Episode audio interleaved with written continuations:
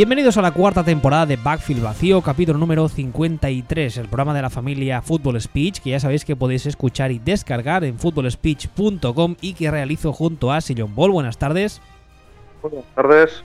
Que Twitter es arroba Sillon Ball y a mí me podéis encontrar como arroba wbistuer. Después de la semana pasada, que ya sabéis que no pudimos grabar programa por eh, temas varios, esta semana volvemos y vamos a hablar de, básicamente queríamos hablar de tres temas que aquí el caballero nos va a presentar. ¿Cuál es el primero de estos temas de los cuales querías hablar? Bueno, en realidad estos son tres temas que podríamos titular o de los que podemos hablar. Esta no la he visto. Esta no la hemos visto venir. Somos los papanes.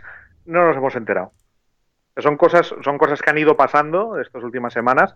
En concreto son cosas que han pasado las dos últimas semanas y que a mí por lo menos me han pillado con la guardia baja y yo no me las esperaba alguna de ellas eh, a posteriori he dicho, menudo gilipollas he sido, que no me he dado cuenta de esto, y hay otras que sigo sin terminar de entenderlas. Y hay otras que, otras que directamente has dicho, ¿qué ha pasado? Exactamente. No, no, no, pero es que eh, con todas ha sido ¿qué ha pasado? Pero con algunas ha sido como, ah, coño, ha pasado esto, claro, ¿cómo no lo he visto? Y con otras ha sido, no, no, sigo sin saber por qué está pasando esto. Entonces, ¿no, no, no vamos a hablar hoy de las eh, elecciones andaluzas? Pues hombre, yo si quieres, sí, o sea, podemos hablar de, si quieres hablamos de Vox. No. Cojo el diccionario que tengo aquí y todo esto, pero... No, no, no. Pero bueno. Es, curioso, es curioso un, inciso simple más, que lo de Vox, que a mí personalmente me da como cierto repelús, me recuerda a una, a una época que aquí en la EGB, ah, como somos catalufos y en las escuelas nos, nos... ¿Cómo es ese verbo que usan? Nos... Ah, nos, ay, no me acuerdo. ¿Adoctrinan? Eso, como nos adoctrinan, yo hacía, en EGB hacía una clase de castellano una hora a la semana, cuando era pequeñín, ¿vale? Y entonces, parte de la clase consistía en hacer una redacción y nos hacían coger un diccionario que había que comprarlo al principio de curso y llevarlo y dejarlo en el cole. Y esa era una de mis horas, eh, eh, de las peores horas de la semana para mí. Y claro, lo asocio con el diccionario, que era diccionario Box, y curiosamente me viene a la cabeza, pero bueno, vamos a cambiar de tema porque si no aún la liaremos. Y pese a que el otro día hice un tuit, que lo recalco aquí, que fue simplemente en tono humorístico, hubo gente que se ofendió. Porque hoy en día ya sabemos que todo el mundo se ofende por todo. Hasta cuando te metes con equipos que merece que te metas con ellos. Pero eso también es otra historia. A ver, ¿cuál es el primer tema del que querías hablar, hablar hoy? Pues quería hablar de los Cowboys, hablando de, Hablando de cosas que no he visto venir. y, de, y de equipos con los que nos metemos y luego la gente se ofende. Los Cowboys, ¿por qué decimos que no lo veíamos venir? Porque cuando empezó la temporada, imagino que si habéis seguido la, liga, ah, la cosa estaba bastante, parecía bastante complicada este año para, para, Dallas y en estos momentos va liderando su división en solitario con un balance de 7 victorias y 5 derrotas.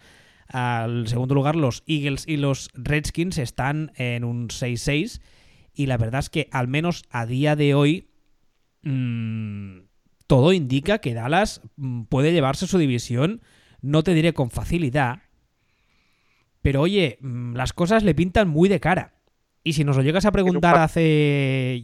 No, no, Hace una semana. Hace una semana. Bueno, hace una semana. bueno, vamos a decir hace dos. Hace dos que hace un poco más. Porque hace una semana dices, bueno, aún me lo puedo creer. Pero hace dos semanas te preguntan a ti, oye, ¿Dallas se va a llevar su división con cierta facilidad? Y la mayoría de la gente hubiese dicho no lo creo.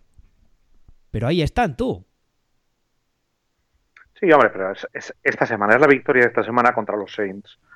No, no, lo de esta, lo de esta semana ya es en plan, sí, lo que tú decías antes, ¿no? ¿Qué leches ha pasado? Me han echado droga en el colacao, no sé, no sé, estoy en una división paralela a rollo Fringe porque la verdad es que el, partido de esta semana contra los Saints, unos Saints que muchos ah, pintan como claros aspirantes al anillo, y yo creo que con razón, especialmente la, actuación defensiva de Dallas, que consigue, no te diré secar, pero en momentos del partido sí que consigue controlar de forma bastante eficiente a un, a un ataque que este año está petándolo bastante fuertecito. No, no, secar, que lo dejan en 10 puntos. Secar. Es una sacada de chorra defensiva en, en toda regla. Y poco a poco, poco a poco eh, está subiendo y subiendo y subiendo y subiendo en rankings defensivos Dallas, porque estábamos, estábamos hablando, sí, tiene unos linebackers cojonudos, tiene tal, tiene cual, pero en realidad no estaba rindiendo. Y de repente han hecho clic. de repente han hecho clic y al final eh, una de las cosas que tiene la NFL es que como no se juega en realidad contra nadie, no juegas contra todos los equipos, casi, casi ningún equipo realmente tiene victorias de calidad. Es decir, hay tres equipos muy buenos y luego hay mucha morralla y en realidad los tres equipos muy buenos le ganan a todo el mundo y ninguno de los equipos zona media gana un equipo de los bueno ¿por qué no? Porque o no juega contra ellos o tal, entonces hay que intuir mucho. Pero de repente Cowboys se ha encontrado que tiene una victoria de calidad, tiene una de las pocas victorias de calidad de la liga, que es ganarle a que es ganarle a Saints. Con el, con el agravante, con el plus de que hace, como decíamos ahora, hace apenas dos tres semanas, yo creo que nadie en su sano juicio podía pensar que, los Cowboys iban a derrotar a los Saints. no, Solo, no solo es una victoria de calidad por el rival y por el récord del rival, sino que es una victoria que yo creo que es de calidad porque es, es, un, como se suele decir, un golpe encima de la mesa diciendo, eh, que estamos aquí y nos tenéis que tomar en serio. Sí, porque nosotros sobre esta división habíamos dicho que Redskins se iban a caer, que se han caído, y más después de lo de Alex Smith, que Eagles iban a remontar, pero que probablemente por calendario no les iba a dar, aunque eran favoritos, y, se ha colado por ahí por medio, se acaban de colar, se acaban de colar Cowboys. Claro, esta semana tienen un partido contra Eagles en el que es muy posible que, se jueguen las lentejas, pero claro, es que Dallas ya, Cowboys ya llegan a, este partido por encima de Eagles. Es y, decir, y, además, viendo, viendo, perdona, viendo el momento de ambos equipos, ahora mismo yo creo que predecir una victoria de Cowboys no es nada descabellado. No es nada descabellado, aunque sea aunque sea en Filadelfia. Me da igual, ya lo sé, pero es que es que tal y como están los e, eso que se suele decir del momentum, tal y como están ambos equipos, eh, yo creo que eh, eh, eso apostar a la victoria de Dallas es algo muy factible y luego le quedan tres partidos que a priori son bastante fáciles.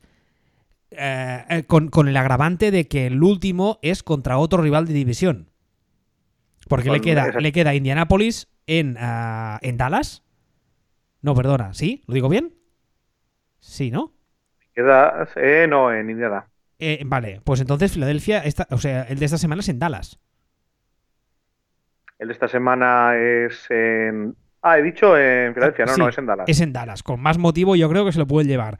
Luego les toca en Indianapolis, que Indianapolis, hombre, hemos hablado de ellos durante esta temporada, les hemos alabado, han hecho un giro bastante importante, pero siguen siendo un equipo, un rival en principio fácil.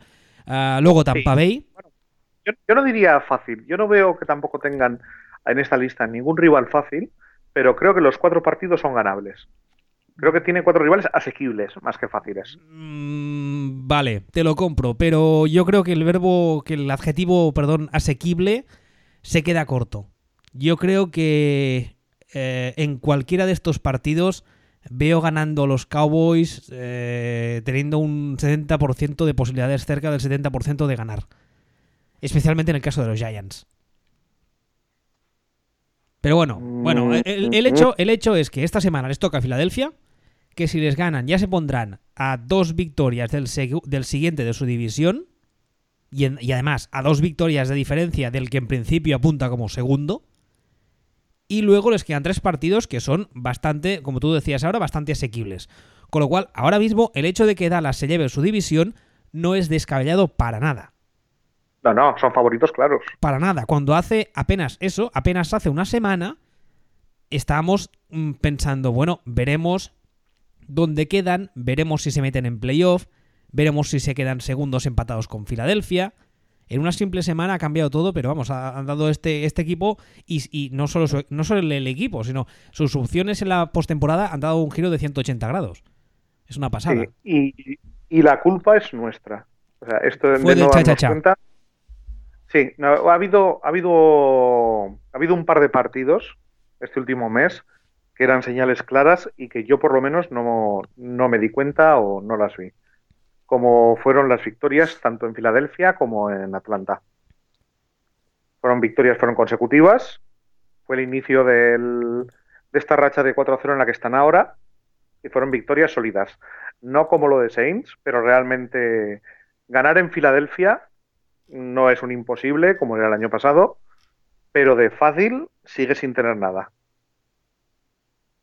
O sea, no tiene, no tiene absolutamente nada de fácil. Este año en Filadelfia han ganado Vikings, han ganado Panthers, han ganado Saints, han ganado Cowboys y dices, joder, han ganado muchos equipos.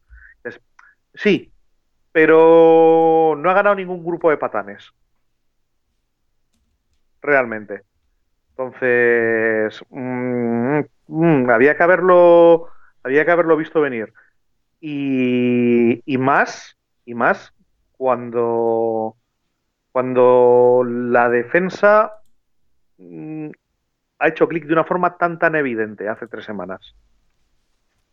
Además, en el tema, en el tema defensivo de Dallas, que, sí, estoy totalmente de acuerdo con el tema de, este, de este clic, de esta, de esta otra marcha que han puesto. Ah, hay un tema, y es que en principio, el que a principio de temporada pintaba sobre el papel como su, mm, su mejor hombre, que es el linebacker Sean Lee, que en otras temporadas ya habíamos dicho que la gracia de Sean Lee cuando está sano, lo cual por desgracia no ocurre muy a menudo, es que su fútbol IQ es altísimo. Y entonces esta defensa ah, da, da, da, e, evoluciona en, otro sentido a, la hora de, preparar los partidos, a la hora del game plan, a la hora de ejecutarlos. Entonces, eh, esta semana salió Jerry Jones a decir que en principio ya sabéis que Jerry Jones es un propietario que actúa muchas veces como head coach. A decir que cuando vuelva Sean Penn, a Sean Penn, Sean Lee, tengo un banner aquí de series y me ha venido a la cabeza Sean Penn. Ah, cuando vuelva Sean Lee, va a volver como titular, lo cual habrá que verlo. Pero a lo que me refiero es que esta defensa está jugando muy bien, sin el que en principio es su mejor hombre, entonces, cuando vuelva, aunque no vuelva como titular, aunque vuelva como jugador de rotación, esta defensa yo creo que aún mejorará un poquito más. Pues yo no lo tengo nada claro, ¿eh? Yo creo que sí. Yo creo que sí, ni que sea, ni que sea a nivel, eh, a nivel táctico. A nivel táctico, yo estoy convencido, llevo años diciéndolo, estoy convencido de que la desgracia que tiene Sean Lee es que su físico no le aguanta, pero que cuando está en el campo, eh, la defensa de Dallas se vuelve mucho más ordenada. Es que yo creo que no, ¿eh? o sea, yo creo que este año no. O sea, de hecho, yo creo que la salida de Son Lee y en la entrada de Banderes es eh, lo que dispara la defensa. Sí, ¿tú crees? O sea, que sí, sí, o sea, que Son Lee bien, Son Lee muy bien, pero sale Son Lee, entra el otro y resulta que el otro es una bestia. Hombre, a ver, Banderes eh, en muchas, en muchas quinielas apunta a rookie defensivo del año. Entonces, claro, si tú al que sacas eh, al que sacas de la alineación a Son Lee dices es muy bueno, pero el otro que metes es una bestia absoluta, de repente, y, esto es que no es criticar a Son Lee, que, realmente es un excelente jugador. Mm, pero el nivel de el nivel atlético de este otro es una barbaridad. Y Son Lee, de todas formas, ya con lesiones o sin lesiones, ya está muy cerquita de decir hasta aquí. Hombre, sí, sí, porque es un, señor de 32 años y lleva, ¿Cuántos años ha estado lesionado? Yo creo que no ha jugado ni un año entero, ¿no? Este es de Cristal de Bohemia, como decía, decía Andrés Montes. Este jugar ha jugado poquito, hasta ahora cuando jugaba se notaba, y ahora también cuando juega se nota, pero se nota para mal. Y insisto, no porque le haya jugado mal, sino porque el otro es una bestia.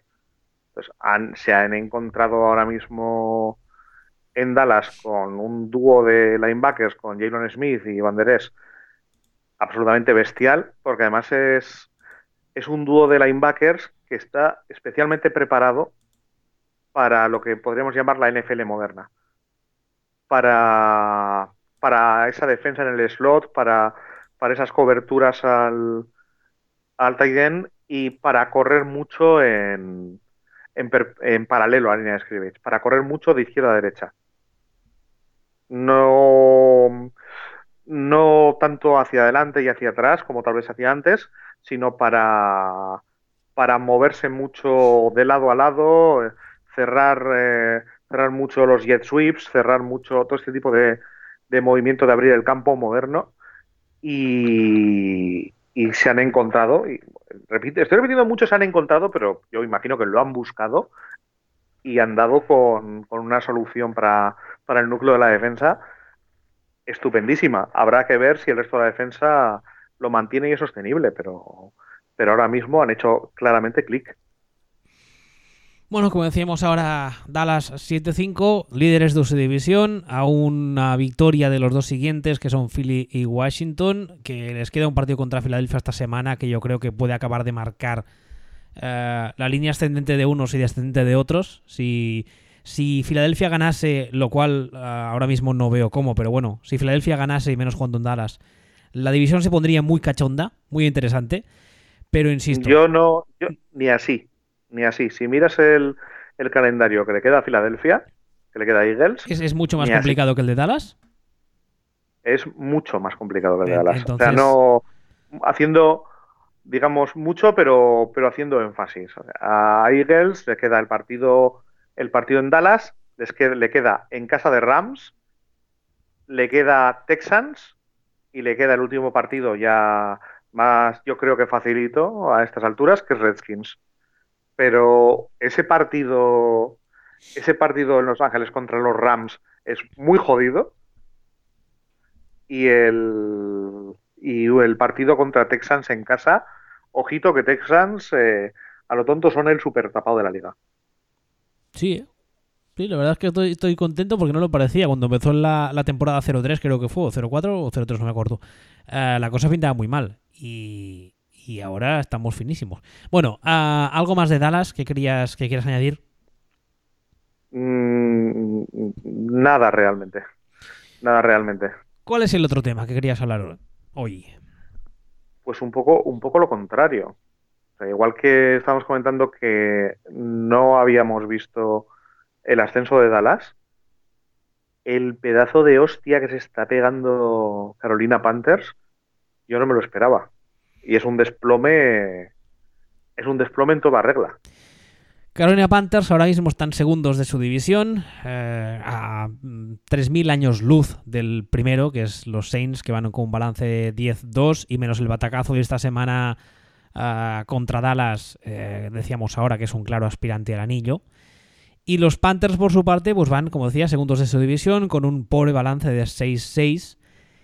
Y, y no sé, no sé qué pensar. La verdad es que ya sabéis que hace tiempo que, lo digo, nunca me he escondido de ello. Yo no soy. No, no. Cam Newton no es muy santo de mi devoción. Pero yo creo que es, una. Eh, no, no, no, no, Por eso iba a decir. Eh, no, no es un problema de Cam Newton. Yo creo que es un problema ah, general. Yo creo que además necesitan un cambio de staff. A mí me parece. Borrón y cuenta nueva. Y... Sí, Ron Rivera es otro de estos ejemplos de... Ochochismo, mm, como diría Axel. Es de estos entrenadores... es, que, es que es peor, es que si repasas la carrera de Ron Rivera, es algo así como, y esto te estoy hablando de memoria, como 10-6, 6-10, 15-1, 4-12. Dices, hijo mío, es que no, no sabes ni ser mediocre. Vamos a buscar, vamos a buscar a Ron Rivera su carrera y su balance, mientras eh, plantea lo que, lo que querías contar de Carolina. No, que, Panthers, hace un mes, Panthers estaban 6-2. Y estaban 6-2 dando la, dando la sensación de ser un equipo que, probablemente debería estar, debería estar algo más arriba del 6-2. Parecía que jugaba bien. Y, eh, en ese momento se comen 52 puntos de Steelers pierden con Lions en Detroit y dices, bueno, a ver, es, hemos perdido en, en Pittsburgh y hemos perdido en Detroit. ¿Ibas a decir en, en Pittsburgh? En Pittsburgh, sí, es que me voy a puteche mentalmente, constantemente cuando pienso los Sí, sí.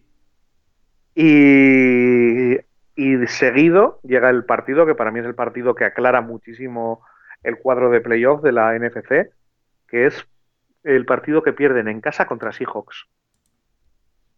Ese es un partido que a la vez hunde las expectativas de Panthers y dispara muchísimo a Seahawks.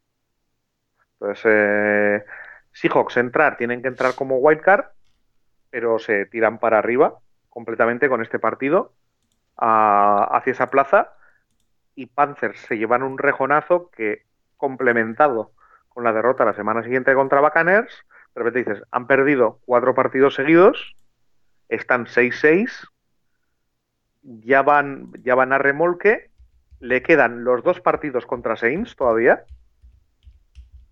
le queda un partido en Cleveland que los Browns puede que sean un rival asequible, pero no son fáciles. De hecho, estoy por decirte que a lo mejor son hasta favoritos para este partido. Y lo único, y le queda un partido en casa contra Falcons. le queda un calendario, esos dos partidos contra Saints de la marinera, que tal como están jugando ahora mismo, nada. Y Ron Rivera está Ron Rivereando. Mira, siempre transmite esta sensación de puta idea en ataque. Ahora que me, me decías lo del, lo del balance de victorias y derrotas de Ron Rivera, te diría que casi le has clavado lo que decías, porque mira, ah, en su trayectoria en los Panthers, 6-10, 7-9, 12-4, 7-8, 15-1, 6-10, 11-5 y ahora 6-6. Aparte. Sí, sí, completamente. no es, Jeff Fisher, es otra cosa. Es, es, es, un, es una evolución en el Jeff Fisherismo es pasar de apestar eh, fuertecito a petarlo fuertecito. Y luego volver a apestar. Y luego volver a, molar. Es una cosa muy rara. Bueno, aparte de eso, tú decías sobre el ataque. Uh, esta, esta se contrató a mi amigo Norval Eugene, más conocido como North Turner, para revitalizar el ataque de los Panthers. Yo lo dije, está escrito, lo podéis buscar, lo dije como en agosto o en julio, que a mí me parecía que era un fichaje muy poco adecuado. Primero porque North Turner a mí siempre me ha parecido un fraude. Porque yo creo que este es un señor que lleva como 30, 35, 40 años viviendo de la fama de haber sido el coordinador ofensivo de los Cowboys de, de las tres Super Bowls de Jimmy Johnson. Y yo creo que en, esa, en esos Cowboys, hombre, hasta yo hubiese podido, ser coordinador ofensivo con ciertos resultados ah, majos. Pero aparte de eso, está el tema de que el tipo de ofensiva que siempre ha practicado North Turner, eh, yo creo que no es la ofensiva que mejor le va a Cam Newton, si es que realmente a día de hoy hay alguna ofensiva que le vaya a Cam Newton, porque esa es otra. Eh, tú lo has dicho muchas veces, es un jugador tan diferente hablándolo desde un punto de vista positivo, ¿eh? es un jugador que marca tantas diferencias, tan diferente, tan fuera de la norma, que yo creo que nunca han acabado de encontrar la ofensiva que le pueda funcionar del todo. No sé a ti qué te parece, a mí la sensación que me da es que eh, la contratación de, North Turner fue más un tema de fuegos artificiales. En plan, mirad a qué tío de renombre me has contratado y tranquilos porque lo va a arreglar todo pero sin ser mal pensado, la sensación que tengo es como cuando ah, hace mil años ah, era Mike Mars, head coach no sé dónde, y contrató... ¿Cómo fue? No me acuerdo. ¿Cómo fue? ¿Cómo fue? Que Ignasi siempre decía en el podcast que se le había contratado para poder echarle y poder decir era culpa del otro. No me acuerdo de qué escenario concreto era, pero sé, mm, creo recordar que estaba, estaba involucrado Mike Mars. ¿Fue en Chicago? ¿Puede ser? No, no lo no lo recuerdo. Creo que fue en Chicago. bueno, da igual. El tema es que, bueno, insisto, no sé a ti qué te parece, pero yo creo que este equipo necesita un staff completamente nuevo y necesita posiblemente uno de estos eh, head coach, no head coach, perdón, uno de estos coordinadores ofensivos que están, eh, entre comillas, de moda ahora. Jóvenes, eh, con ideas modernas, que están pedándolo como entrenadores de posición y luego, y luego pasan a coordinador ofensivo. O sea, yo creo que los, los Panthers, mm, siendo conscientes de lo difícil que es lo que voy a decir ahora, yo creo que lo que necesitarían sería buscar con ahínco y encontrar a su, a su McVeigh, a su Nagy, por así decirlo, ¿vale? Mm, es, que no lo tengo, fíjate, no lo tengo yo tan claro. Es que, eh, bueno, vamos a partir de una base. Eh, el ataque de, o sea, a priori, todo el análisis puede parecer correcto o es correcto pero realmente el resultado ofensivo de estos Panthers no está siendo nada malo. Ahora mismo es el octavo ataque de la liga. Está, está funcionando y está siendo el octavo ataque de la liga. Bueno, bueno, con un Christian McCaffrey que para mí lo está petando mucho. Está funcionando muy bien. Pero sin Greg Olsen, que está roto y sospecho que ya casi casi que para siempre con Torrey Smith así así. Así así es, así así es mayor, ¿no? Así, así, bueno, Torrey Smith tiene, yo creo que no tiene 30 años, tendrá 28, 29. ¿Tan pocos? Sí, yo creo que sí. Es que de- lleva- Ah, sí, sí, sí, señor. Ah. 29. 29. Yo lo hacía más mayor. Pero que realmente Torrey Smith ha jugado, pues, ha estado roto la mitad de la liga. No, no ha estado jugando todos los partidos, ni mucho menos. Con Cam Newton también, pues medio roto a veces, ahora tengo problemas de lesiones, ahora me duele aquí, ahora me duele acá.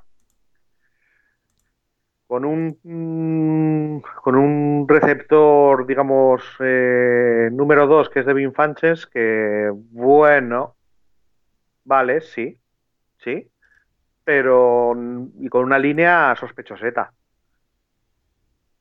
Y es el octavo ataque de la liga con Lord Turner.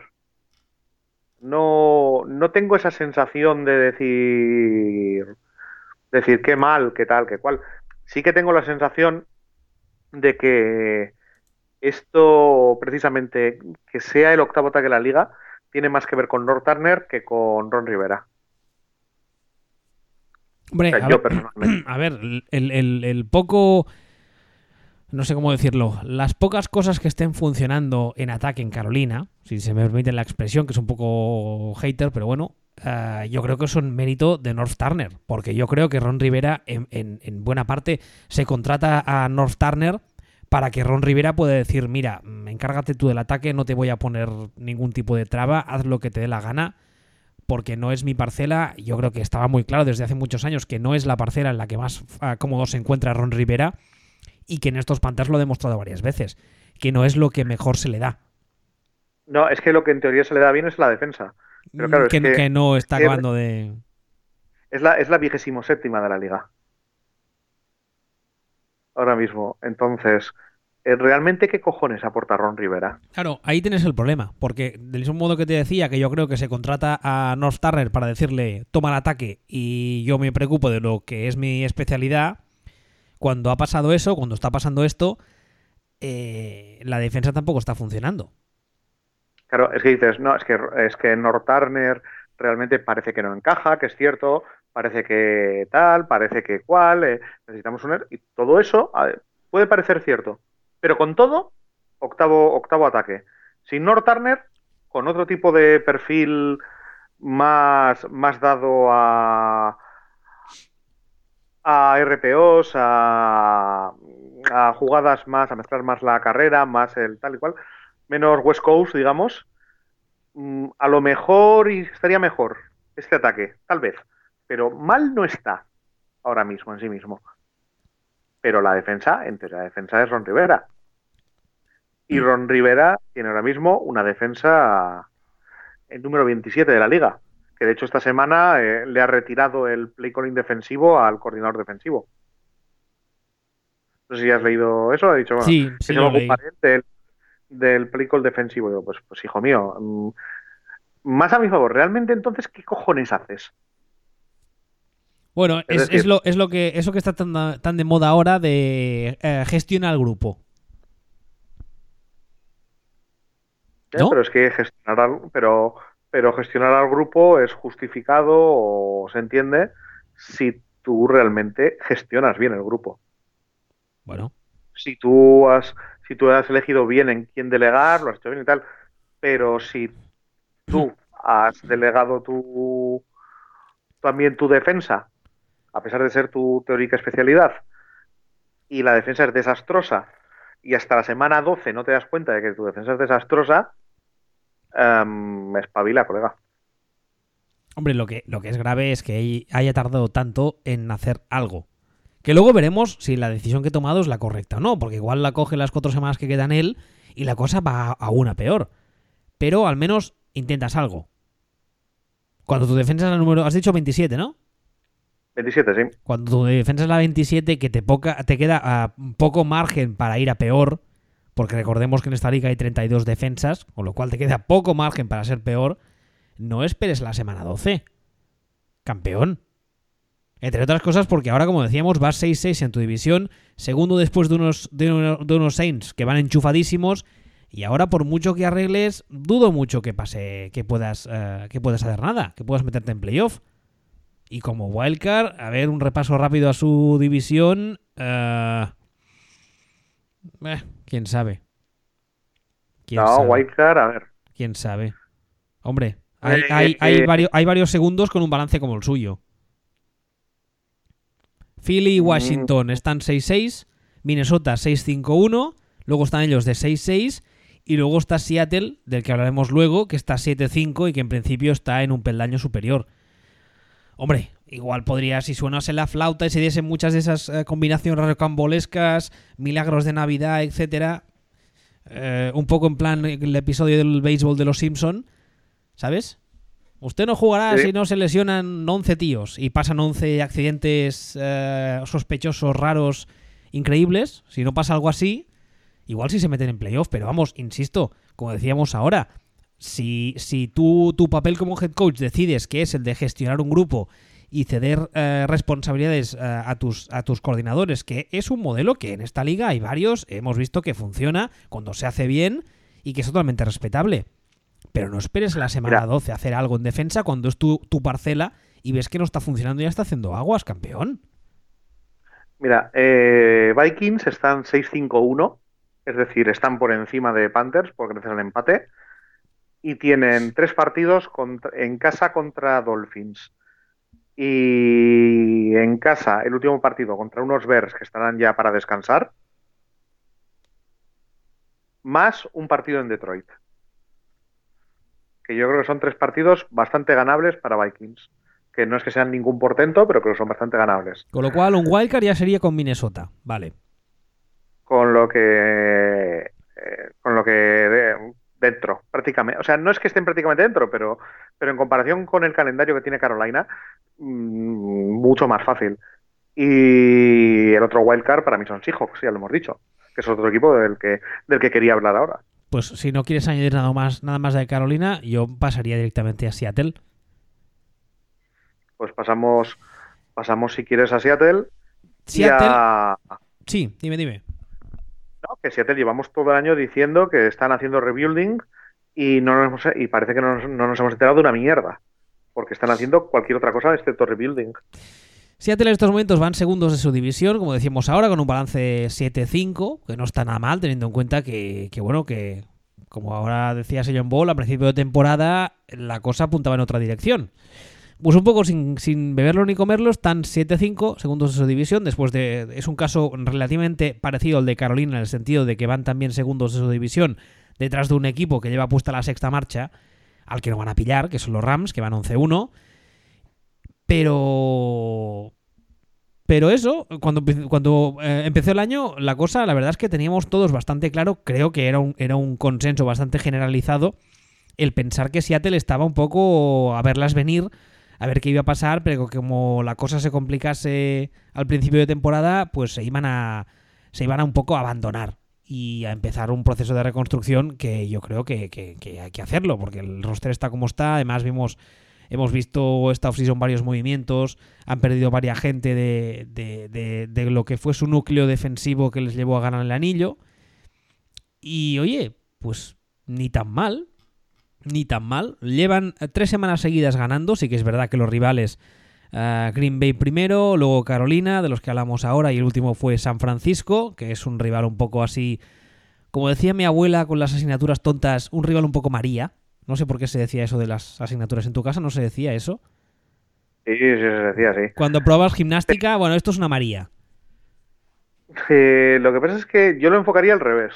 O sea, eh, Seahawks están 7-5 y de los cinco partidos que han perdido, han perdido dos contra Rams, uno contra Chargers, uno en Chicago contra los Bears, Y otro en Denver, eh, 24-27. el primero y el primero que es el que creo que nos despista a todos o nos despistó a todos eh, en Denver contra Broncos. Pero ojito con quién ha perdido. No, que no que no se han dedicado a ir perdiendo contra equipos mediocres. O sea, han perdido dos partidos con los Rams y uno con los Chargers. Lo cual entra dentro de todas las quinielas. De Ahora. todas. Y perder en le- Chicago con los Bears es perfectamente lógico. Les quedan eh, cuatro partidos. Les queda primero Minnesota en casa, lo cual habrá que ver. No sé, yo, yo no, no, me atrevo a decir nada de este. yo, yo, yo, me olvidaría de ese partido incluso. O sea, para mí les queda en casa contra Cardinals y Niners que esos dos, vamos, si la cosa no se complica mucho, son perfectamente ganables. Y luego les queda Kansas City, pero Kansas City es la, semana, es la penúltima semana de temporada regular. Eh, en la que Kansas City ya podría estar eh, descansando. Exactamente, descansando. Con lo cual, les quedan tres semanas muy, muy, muy, muy asequibles. No sé si muy, muy, muy, pero para mí tiene dos muy, muy asequibles y otros dos no precisamente imposibles. O sea, para mí estos ahora mismo están dentro, no solo están dentro, sino que son el equipo que yo no querría ver ni en pintura como Wildcard. Ahora mismo tienen toda la pinta de meterse, pongamos, eh, como, como, como, quinto seed, como, quinto cabeza de serie. Y son el equipo que al cuarto cabeza de serie, mm, yo no los querría ni ver ni de lejos. Oye, tú, estoy mirando aquí estadísticas, no sé qué dirán tus estadísticas chinas. ¿Es correcto que son el primer ataque en yardas de carrera de la liga? ¿Cómo, perdón? ¿Que ¿Es cierto que los Seahawks son el primer ataque en yardas de carrera de la liga? No lo suelo mirar, pero sí que te puedo decir que son el primer ataque en success rate de la liga. Es decir, en en carreras en las que el running back consigue las yardas que necesita conseguir en esa jugada. Es que estoy, estoy viendo aquí, dice que por, por eh, partido llevan 148,8 yardas de carrera y que son el primer ataque de la liga. Sí, pero bueno, eso olvídate, esos son números brutos. Al final están corriendo mucho este año, están yendo a contracorriente de la tendencia de la liga completamente y eso hace que le sume muchísima, muchísima yarda por tierra, pero no es que le, no solo eso, sino que son yardas sacadas cuando deben sacarlas. Es decir, están, están generando terceros downs eh, muy aceptables, están consiguiendo controlar mucho el, ritmo del partido, están jugando muy bien ahora mismo. Muy, muy bien. Ya te digo que son ese rol que otros años decimos como como se metan los Chargers, ojito, cuidarse, cuidado con ellos, de equipo que acostumbraba terminar muy bien, este año son Seahawks el equipo de ojito. Ojito como te cruces con ellos en playoff y, en, un, en un buen día de Seahawks tienen capacidad para cargarse a quien sea. Y yo esto no me había dado cuenta lo que pasa es que esta sí que es una de estas cosas que cuando lo miras dices, ah, coño, claro, por, esto es. Es que no. Mira quién ha ganado, mira quién ha perdido. Eh, no nos habíamos. No nos habíamos dado cuenta. Y que hasta cierto punto, hasta cierto punto, hay otro equipo, si te parece que no lo hemos comentado antes, pero sí que quería mencionar otro equipo, que son los Broncos. Los Broncos. Los Broncos. Los Broncos, ¿dónde estáis? Ahora mismo los Broncos están terceros de la AFC West con un balance de 6-6. ¿Por qué querías hablar de ellos? Vamos a ver su, su schedule, contra quién han ganado y han perdido. Quería hablar de ellos porque empezaron eh, 0-4, o para ser exactos, empezaron 1-6, creo que es, o una cosa así, o algo así. A ver, ah, perdón, empezaron 2-0, empezaron más o menos bien. Le ganaron a Seattle y a Oakland, para empezar, 2-0. Y luego encadenaron cuatro, cuatro, derrotas, Baltimore, Kansas City, Jets y, Rams. Y ahí estaban, los dábamos por, los dábamos completamente por muertos, porque es que perdieron, hicieron cosas raras como es eh, perder contra los Jets, sobre todo. Es un poco el, su partido raro del, su partido raro del año. Pero este es otro equipo, como decíamos antes de Cowboys, que tiene victorias de calidad. Este es otro equipo que sí tuvo un, tuvo un partido raro contra el partido este contra Jets, pero realmente repasas y derrotas así, pues sí, tiene esa, pero luego ha perdido contra Rams, ha perdido contra Texans, ha perdido contra Chiefs, dos partidos, ha perdido contra Ravens, que, que ya sabemos que yo soy medio defensor de Ravens, más defensor de Ravens que sus propios aficionados. Y nos hemos juntado que en estas tres últimas semanas han ganado a, a Chargers y han ganado a Steelers. También a Bengals, pero eso cuenta menos. Entonces, O, es o- un equipo. o- o cuenta nada ganarle a Bengals, francamente. O cuenta nada, exactamente. Y le quedan cuatro últimas semanas contra Niners, contra Browns, contra Riders y luego ya un Contra último más Chargers. contra Chargers, exactamente. Pero tiene ahora tres partidos muy ganables. Muy ganables. Es decir, yo hace 72 horas, después del partido contra Bengals, de hecho, después del partido contra Steelers, le- yo a Broncos los daba, los daba por equipo playoff en la AFC. Pero, Problema que se le ha roto medio, medio equipo en los últimos dos días. Ya, pero aparte de eso, sí, en Manuel Sanders hemos leído, hemos sabido hace unas horas apenas que se ha roto eh, algo de tobillo, creo recordar. Aquiles. Sí, ya out. Sí, Sí. bueno, out, out for the season. Ah, lo que pasa que eh, los Broncos ahora mismo van terceros de su división, van 6-6. De los cuatro partidos que quedan, ah, vamos a poner, vamos a, a- a imaginar que hacen un 3-1, contando que el de Chargers lo pierden, aunque es posible que Chargers llegue a ese partido también mm, rascándose cierta parte a mano cambiada. Pero bueno, entonces se, pues se pondrían a mm, 9-7. 9-7. 9-7. ¿Y tú les ves como posibilidad de tener un wildcard? Sí, mucho. Muy clara. El problema es, eh, tenemos que ver ahora mismo cómo tenemos que ver ahora mismo cómo responden. Es decir, tal y como está a día de hoy la liga, yo para mí era, de, era Denver. Hasta hace tres días, ahora mismo ya no es Denver porque creo que van a notar mucho las bajas. Hombre, es que eso, te iba a decir. Van a llegar, van a llegar, mm, bueno, van a llegar a, a- a- a medio gas a, a la última semana, van a llegar petadísimos. Van a llegar fundiditos.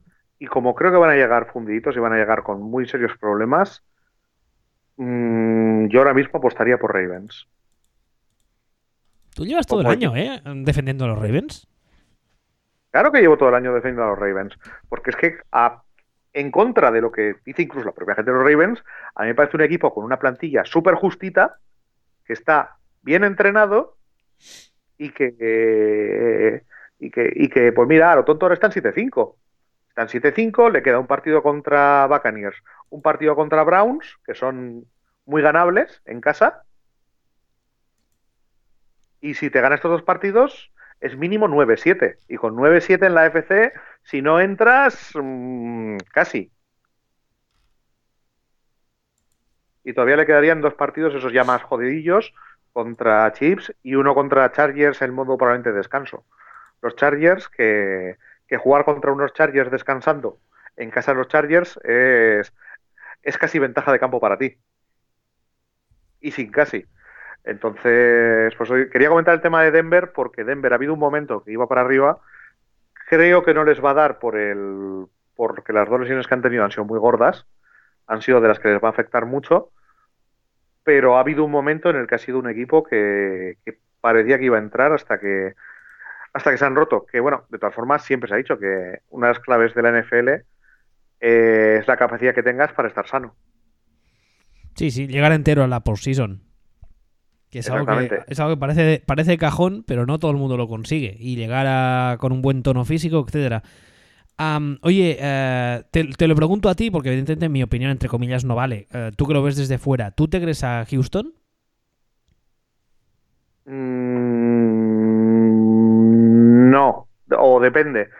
En creérmelo en qué sentido, hasta dónde. O sea, esa es la pregunta. Mm, primera ronda de playoff, yo creo que sí. Yo creo que po- decir, podemos esperar que la, que, la, que, la, que la supere. Depende contra quién. Claro, ese eh, Houston ahora mismo, ¿Le tocaría a quién? Le- Houston ahora mismo sería eh, segundo. Ah, bueno, un, un detalle sobre Ravens, que no lo hemos comentado, que aquí estamos hablando jijaja, jijaja, Ravens Wildcard. Eh, Ravens eh, ha cogido el número de victorias Steelers. O sea, Steelers solo está por encima porque tiene, porque un, tiene un un empate. empate. sí. Sí, o sea que estamos dando muy por hecho que, que ganar la conferencia la van a ganar Steelers, pero como Steelers tiene esa capacidad tan suya de eh, cagarla, pues, pues, pues, y a Steelers le queda un partido contra Saints y uno contra Patriots. Es decir, luego sí, le queda en Oakland, le queda en Bengals, pero... Ah, pues como Baltimore, como, Baltimore se, acaba llevando la división, menudas risas. No, sí, sí, pero porque, porque precisamente Steelers son el anti-Baltimore. Eh, son el anti el anti Ravens. Steelers tienen un plantillón descomunal. Descomunal. Y uno está en 7-5 y otro 7-4-1. Bueno, eh, eh. entonces, a día de hoy Houston se enfrentaría con quién? Ahora mismo serían terceros. Porque en, el, Sí. hashtag FireTomlin. vale, saludos David. digo, ahora mismo serían terceros porque en el, en el, eh, en el enfrentamiento individual contra New England perdimos, con lo cual serían terceros. Ahora mismo, a, día de hoy. Eh, a efectos prácticos, mm, si, si Texans son capaces de superar a Patriots, con quienes están igualados ahora mismo, y tienen un bye en la primera jornada, es una película. Si no, si acaban quedando terceros, se cruzarían en playoffs, bajo mi punto de vista, o con Ravens o con, o con Chargers. Si tú quedas tercero, Ravens queda y Ravens queda sexto, que es lo que yo creo que podría pasar, favorito Texans. Si tú quedas tercero y Ravens son quien queda quinto, o sea, Chargers, perdón, uy. Ojito con, ojito con Chargers. Y luego, pues, eh, Patriots y Chiefs en, playoff, cuando se cuece el bacalao, contra Patriots les doy opciones cercanas a cero. Y contra Chiefs, como la postemporada es la kriptonita de Andy Reid, pues habría que verlo. Habría que verlo, lo que pasa que yo, creo que contra, contra Chiefs sería un partido muy bonito porque sería en plan eh, game plan defensivo de Houston, mandar al blitz a 18 tíos en cada jugada, game plan ofensivo de Kansas City, mm, ir profundo en cada jugada. Sería, un, partido, un... partido muy divertido. yo creo que podrían acabar 80-60, pero es que 80 sería, serían los Chiefs. Bueno, ah, aparte de estos tres grandes temas de los que queríamos hablar hoy, evidentemente eh, no voy a dejar que este señor se vaya de aquí sin sacar espuma por la boca. O lo que es lo mismo, hablar de uno de los grandes temas de yo te diría de la temporada y es que finalmente los Green Bay Packers decidieron esta semana, fue esta semana, oye que estamos, que con el rollo de la fiesta, hoy estamos a jueves, ¿no? Efectivamente, por fin ha caído Berizzo, ciertamente. ¿Quién? Espera, no, que me estoy liando. efectivamente, por fin ha caído Mike McCarthy. Vale, ahora sí. Lo, que decía, pues eh, creo que fue el lunes, si no recuerdo mal, los Packers anunciaron que habían decidido despedir a Mike McCarthy como head coach.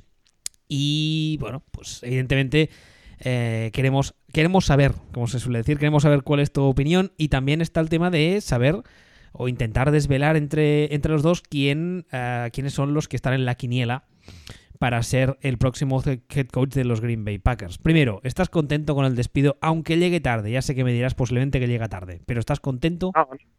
No, no, es que no, realmente no, no, estoy contento en sí mismo porque. Joder, con los vascos, madre mía. No, no, pero digo porque no estoy, no estoy contento en el sentido de que ya se sabía, es decir, eh, era, estaba clarísimo que no iba a superar el año. Entonces, no ha sido un cese que digas, ha sido un cese sorprendente por ocurrir ahora. Sí, eso, eso, eso lo decía Chomón en Twitter el otro día, que es, una moda que está cogiendo la NFL de los soccer, eso de despedir a los, a los coaches a media temporada que a, efectos prácticos no sirve de nada. No, de hecho, una de las cuestiones que, he leído bastante a, a, gente en Estados Unidos, y no me lo había planteado nunca, es que esto es un favor a Mike McCarthy, haber hecho esto. ¿En qué sentido? Es decir, en el sentido de que una vez que está claro y sabe todo el mundo que Mike McCarthy no va a terminar el año o no va a superar el año, se le está ahorrando cuatro semanas de ruedas de prensa y darle vueltas a preguntas sobre su continuidad y a tener que hablar sobre el tema. Se le están ahorrando cuatro semanas de ser lo que los americanos llaman un lame duck, un, sí, un cadáver andante. No, podría, podría ser. La, verdad, la verdad es que sí que es verdad que le, ahorran un marrón chulo.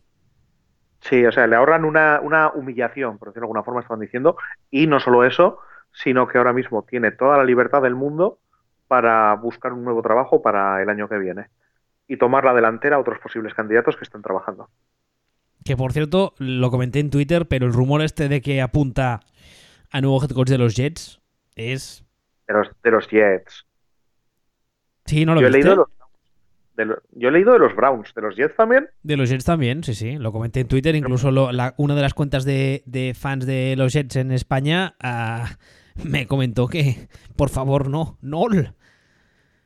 Pero ¿por qué? Es que no lo entiendo. Bueno, ya, ya, ya, sabes la turra que llevan los medios y algunos fans dando desde hace semanas con el tema de que los Jets hay que despedir a, a Bowles porque está haciendo un trabajo horrible, no sé qué, y tú y yo hemos hablado aquí muchas, muchas semanas de que precisamente con la mierda de plantilla que tiene está sacando, este señor está sacando petróleo.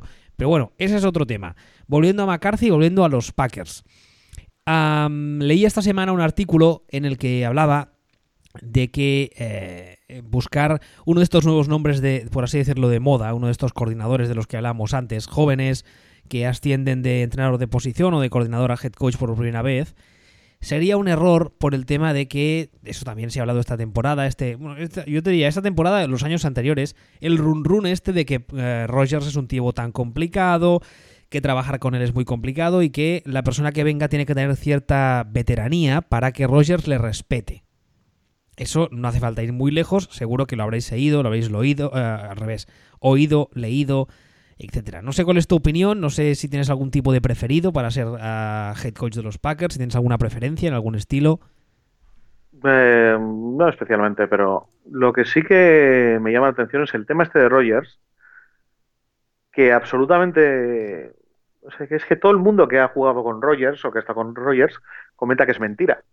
O sea, que es un run run que se da, que esto que lo otro, que se dice, pero que tiene cero, cero relación con realidad y sin embargo es un run run que está ahí.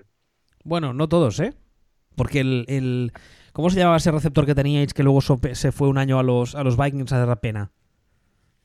Greg Jennings, pero eso Greg, Jennings Greg, Jennings siempre dice todo lo contrario, ¿eh?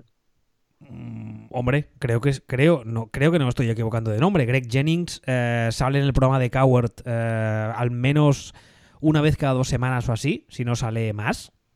Y es uno, de los tíos que pone a parir a Rogers de forma recurrente. No, no, no a parir en el sentido clásico, en plan, este tío es una mierda, no sé qué, es un mal compañero, pero sí que suelta algunas pullas. En plan, en plan, eh, eso es lo que te decía ahora, ¿no? Que es un tipo complicado, que tiene un carácter muy especial, que trabajar con él es muy difícil. Eso se lo he oído yo a Jennings. Ya sabéis que yo soy, soy oyente habitual de Coward. Y lo de Jennings, intento no perdérmelo nunca y lo pone a caer de un burro con cierta facilidad, ¿eh?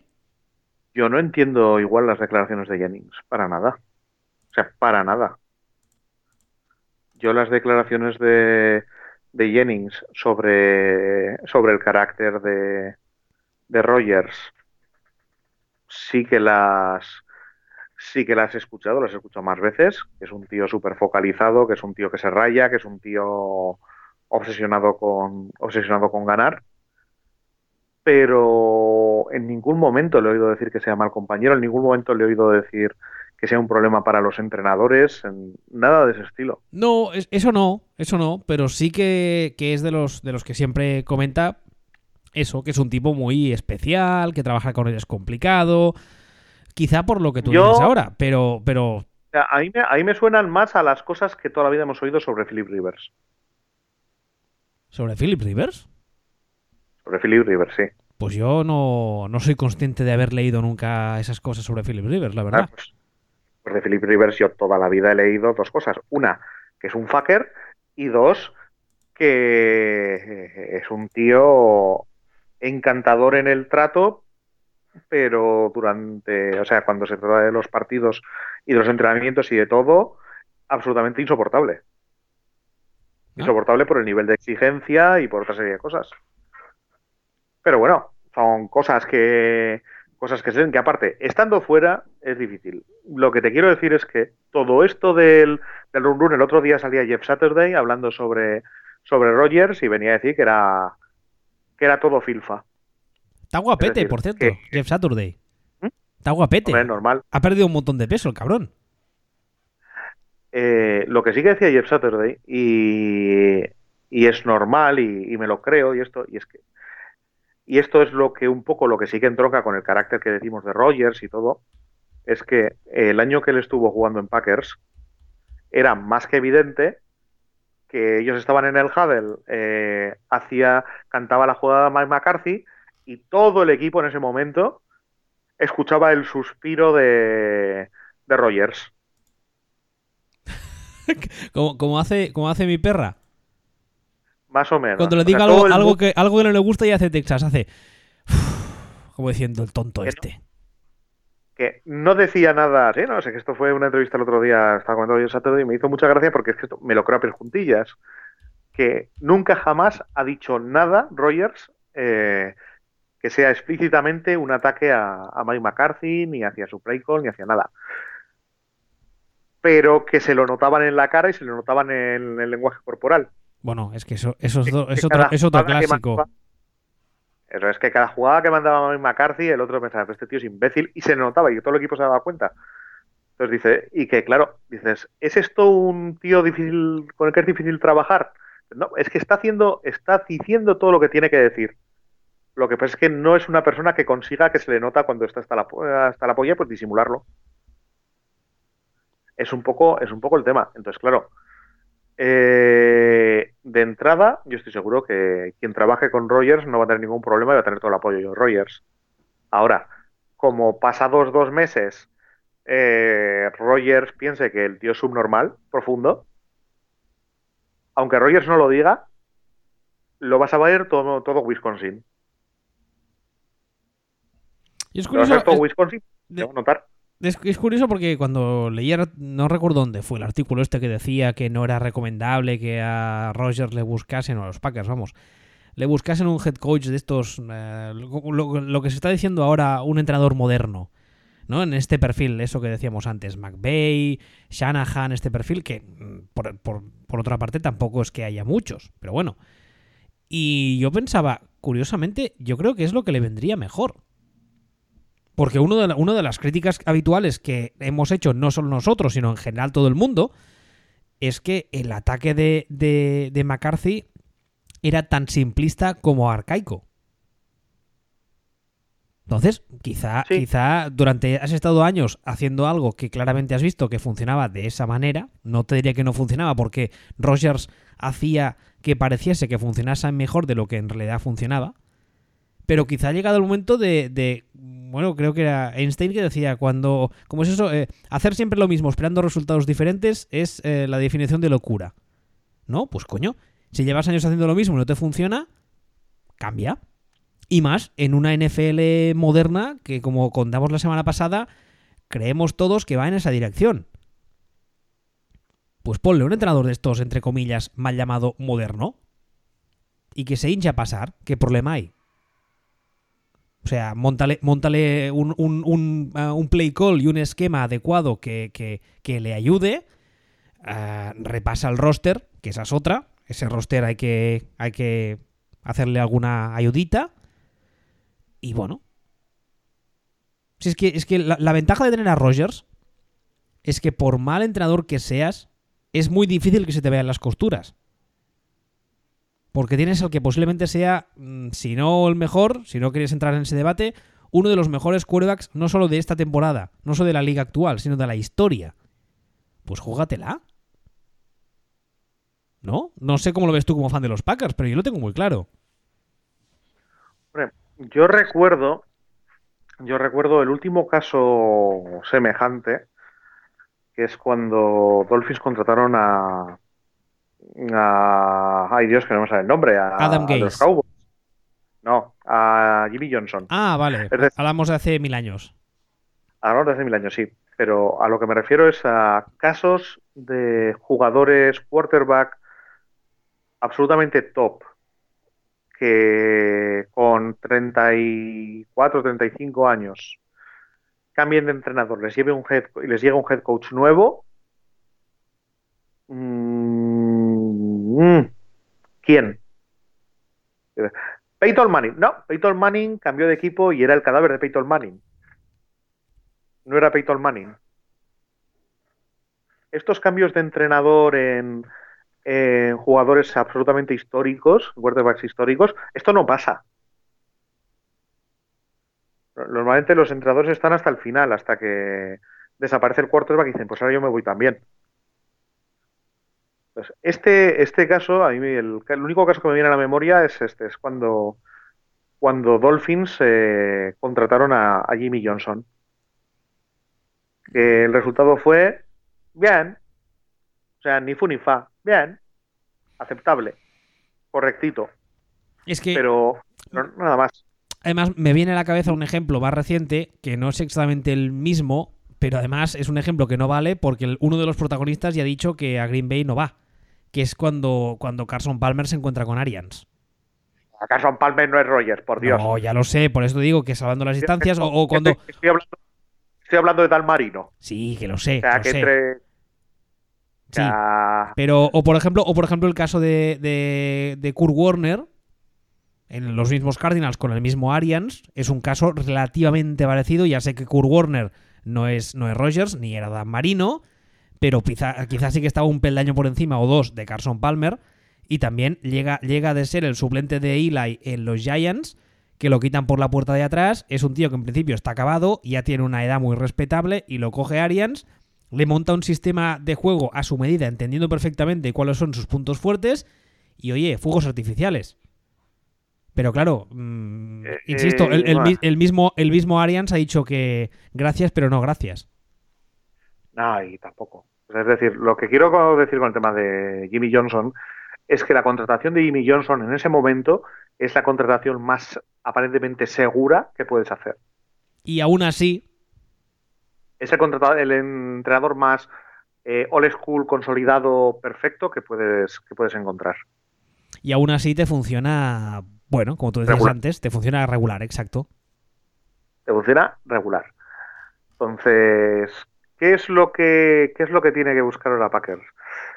Yo para mí, yo para mí, lo que mi primera, mi primer impulso es pensar que lo que hace falta es un entrenador con una perspectiva moderna. Lo que pasa es que ahora mismo colocas a Lombardi y probablemente tenga una perspectiva más moderna que Mike McCarthy. Pero hay una cosa que no nos suele olvidar de Mike McCarthy. Es que Mike McCarthy, cuando Mike McCarthy ficha por Packers, ficha saliendo de unos Niners que tienen una de las tres peores defensas eh, ataques de la liga. Y él es el coordinador ofensivo de esos Niners. Y vete tú a saber por qué deciden contratarlo.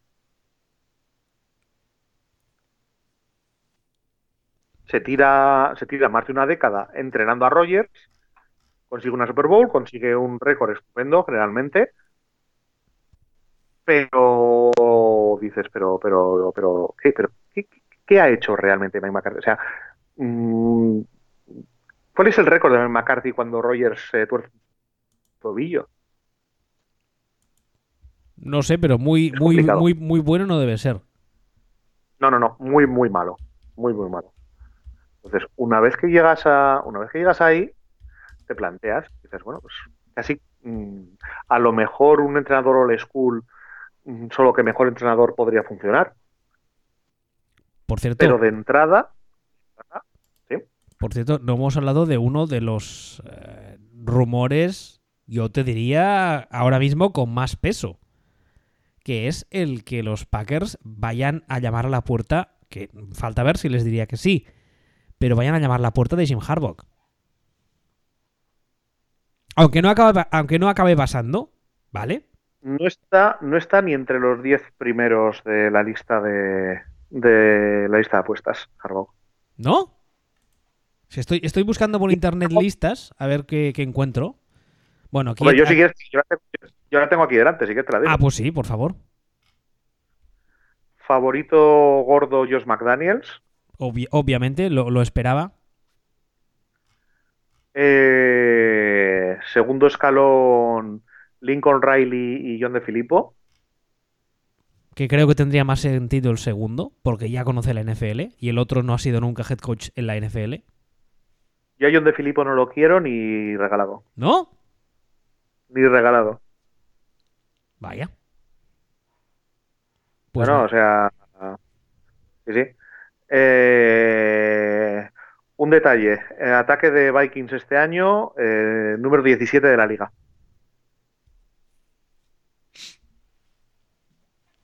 ¿Y tú, tú no crees que Filippo con Rogers podría funcionar? Yo creo que sí, con los miembros que tienes en Vikings, que vale que la línea regulinchis. Eh, tú tienes el ataque 18 de la liga. ah, no. Yo no compro. Vale. Luego creo que estamos mirando la misma lista, es la de Fansite. Pues no sé ni dónde la he sacado. Luego aquí me vienen Jim Harbaugh y John Harbaugh. No, entonces no es la misma lista. Ah, vale. ¿Cuál- qué, qué dice la tuya? La mía habla de Enemy, ¿De quién? de Eric Enemy. Ahora ¿Quién es? Me has Coordinador pillado, me has pillado este ahí. año de los- Coordinador de ataque de este año de los Chiefs. Ah. Ah. Bueno, lo- los coordinadores de ataque de los Chiefs es un poco. Un poco así. Ya, es que es la moda, pero yo personalmente mm, no. Y más cuando. Y más cuando la sensación es que. mm, que es la morsa. Y más cuando la sensación, visto el ataque de este año de los Eagles, es que es la morsa. O sea que el coordinador de 100% de esto es, es 100% la morsa. Entonces, pues, pues bueno, pues o luego vendría Pete, Car- eh, Pete Carmichael, por ejemplo, que es el coordinador de los Saints, que digo yo, ¿pero para qué? Si el coordinador de los Saints es un Peyton. Y si no, es Drew Brees. Y si no, el propio, el propio Dubris. Dudo, dudo yo que en ese equipo el coordinador ofensivo pinte mucho. Efectivamente. O sea, Matt LaFleur, por ejemplo, Que sería, sería Que- intentar imitar el modelo McVeigh. sería hacer un McVay, pero claro, es que el ataque de Titans va mejor, pero tampoco, y se nota que intentan cosas, pero los resultados de momento no terminan de estar ahí. Entonces, claro, dices, no, pero es que todos estos tienen experiencia en NFL. Te digo, sí, pero realmente estamos dando aquí nombres de 78 asistentes de la Morsa, que el que manda es la Morsa, mm, gente que regular, John Harbaugh, que también hay otra, que es de todos estos, ¿quién está dispuesto a vivir en, en Green Bay? Sí, sí. eh, No, no. A ver, no, no, no es una broma. De hecho, una de las cosas que se ha dicho históricamente es que Green Bay como, como, como equipo eh, eh, le cuesta mucho atraer agentes libres. Porque claro, sí, bueno, jugar, si tú imagínate que eres un receptor y te dicen, vale, vas a jugar con el mejor quarterback de la historia en un ataque que está funcionando de la hostia y tienes opciones a ganar tres anillos. Entonces el, el jugador te dirá, vale, pero cuando las cosas en lo deportivo no funcionan y tú eres un señor de una edad normalilla que tiene mujer, igual tiene algún crío, irte a vivir a Green Bay no es lo mismo que vivir en Dallas o vivir en Nueva York o vivir en Los Ángeles, ¿eh? Que eso parecerá una tontería, pero no lo es. O sea, Josh McDaniels. Josh McDaniels creo que tiene tres críos. Creo que sí. Llega Josh McDaniels un día a casa y le dice a su mujer, oye, que nos vamos a, que nos vamos a Green Bay con los críos. Coge la mujer, se da la vuelta y dice, mira, te dije que no nos íbamos a Indianápolis, ¿te crees que te voy a decir que sí nos vamos a Green Bay? ¿Anormal? Claro, o sea, pero es que, y esto va a ser un problema además con este, con este perfil. Tú, tú imagínate que estuviera libre Son McVay. ¿Y qué va Son McVay donde su novia o su mujer? Por cierto, búsquenme en Google, eh, Son McVay, Sí, eh, claro, sí, sí, buscad, buscad. Buscad que nos, nos vais a dar las gracias. Miráis a la chica Y va, os imagináis a la chica diciéndole a Sean McVay, sí, por supuesto, el sueño de mi vida es irme a vivir a, a Green Bay. Pues va a ser que no. Pues claro, eh, que por cierto, es que, es que me, me, río con la lista esta de la lista de apuestas. Ron Rivera, Gary Kubiak y gente así. Aquí. ¿En serio?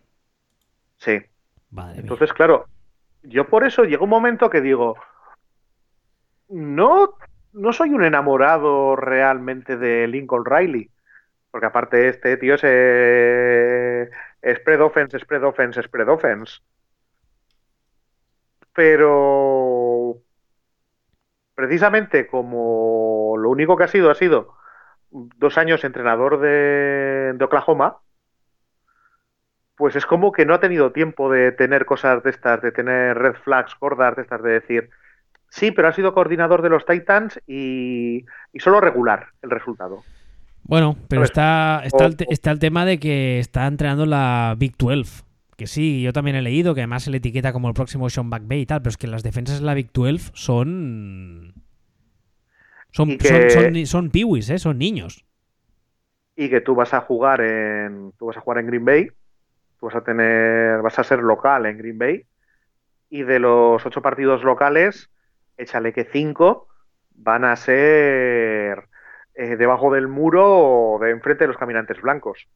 Poco más o menos. O sea, van a ser en el, eh, eh, en el planeta Hot.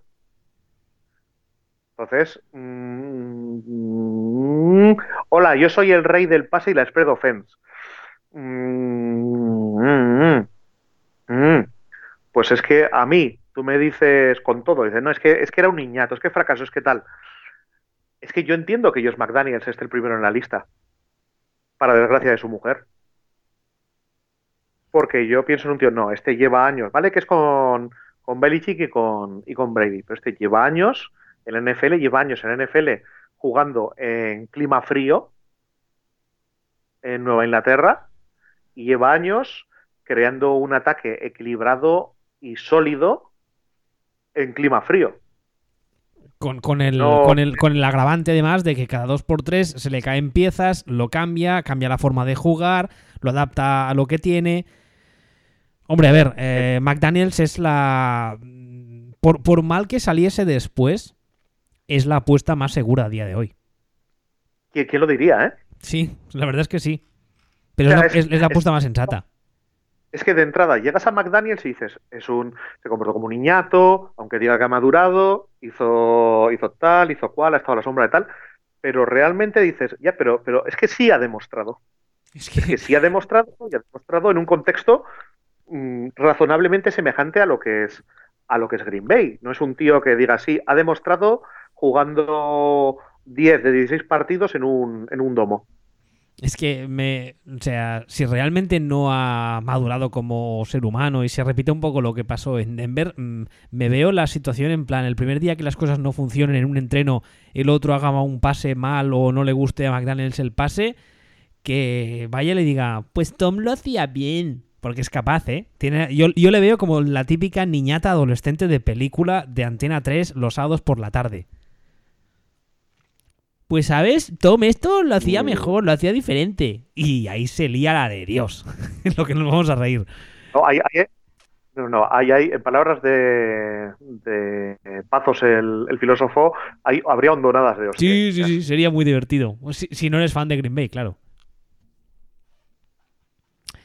Ay, Pero bueno. hondonadas, hondonadas. Sí, se tirarían, se tirarían quesos de esos inmensos redondos a la cabeza, el uno al otro. ¿Algo más que añadir de Green Bay, de McCarthy, de la madre que los parió? Nada, que ojalá McCarthy le vaya bien. El tío siempre, siempre ha tenido, siempre se ha comportado, es un pro. Que no descartaría para nada que terminara entrenando en breve en un equipo de estos que son un poco puteche.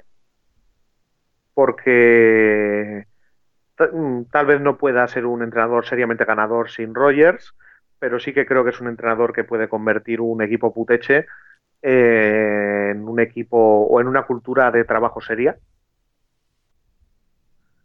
Y, y, veremos, veremos, veremos a ver qué pasa, veremos a ver si hay locuras o, o hay Harbaus en el, en el futuro. Yo le, yo le veo en Cleveland, porque en Cleveland nos han demostrado en los últimos tiempos que no son muy listos. Tienen a, a Arians, que le ha- lo, lo único que le falta es coger un vuelo a Cleveland, plantarse en la entrada y, y- y encadenarse a la puerta de la oficina diciendo o me contratáis o no me voy. Y aún así son capaces de irse a por McCarthy. Puede ser. Yo les, sea, les- puede ser. les veo perfectamente capaces.